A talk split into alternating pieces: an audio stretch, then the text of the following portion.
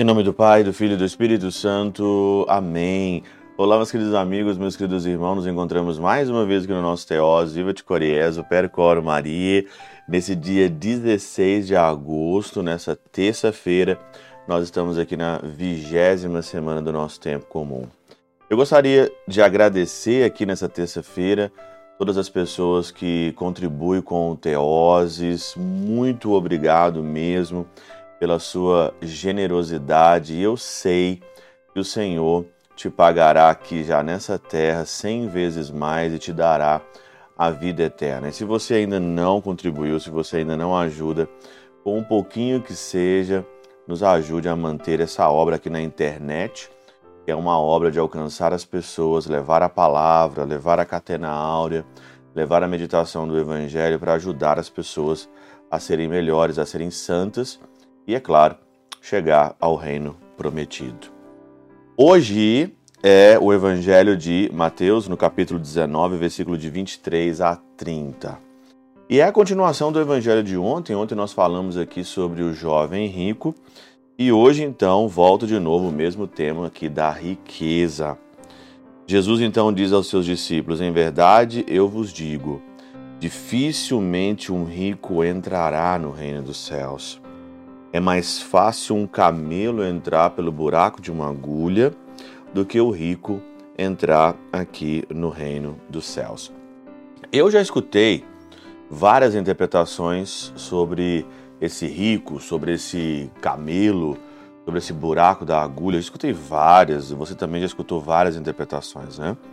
Mas é interessante é que a Catena Áurea e dentro aqui São Gregório Magno, né, principalmente aqui na Muralha 35:16, ele tem uma outra interpretação, uma outra hermenêutica, um outro olho para você ver aqui o que, que é de fato é, esse rico, esse, esse camelo e principalmente aqui esse buraco da agulha. Ele diz o seguinte aqui: ou também a palavra rico significa todo homem orgulhoso e a palavra camelo, a, a condescendência do Senhor.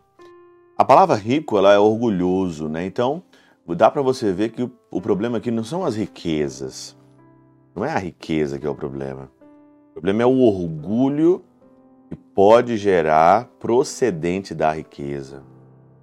A pessoa que está muito rica, a pessoa que é muito rica, ela pode olhar para a riqueza dela e pode dar uma loucura nela e ela achar que aquilo lá é a salvação dela, que ela está acima de todo o gênero humano, ela perde a humildade, ela perde as virtudes, esse que é o grande problema aqui.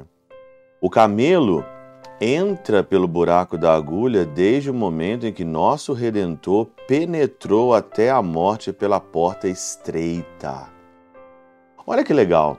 O camelo que passa pela, pela agulha ali, né? pela agulha, é aquela porta estreita é, que tinha é, nas muralhas de Jerusalém, que fechava Jerusalém.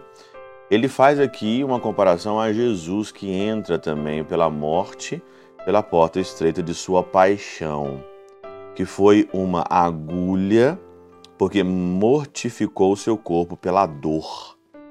Estreito. E entra mais facilmente o camelo pelo fundo de uma agulha que o rico no reino dos céus. Se o rico não passar pela paixão do Cristo, se o rico não for despojado, se o rico não tiver um coração livre, um coração que ama só o Senhor, dificilmente entrará no reino dos céus. Porque se o Senhor não tivesse manifestado a forma da humildade mediante a sua paixão, olha, o Senhor manifestou a sua humildade através da sua paixão. Jamais nossa intransigente soberba teria se inclinado para a humildade do Senhor. O Senhor morreu na cruz, o Senhor pagou os nossos pecados, o Senhor sofreu a humilhação, foi humilde mediante a sua paixão, para que a nossa soberba pudesse abaixar ou se inclinar para a humildade. Olha a palavra que São Gregório Magno usa aqui, inclinar para a humildade.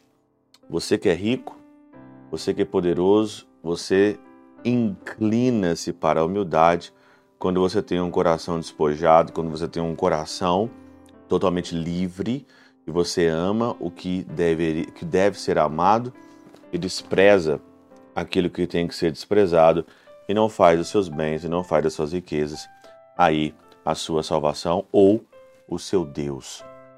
As suas riquezas não são o seu Deus.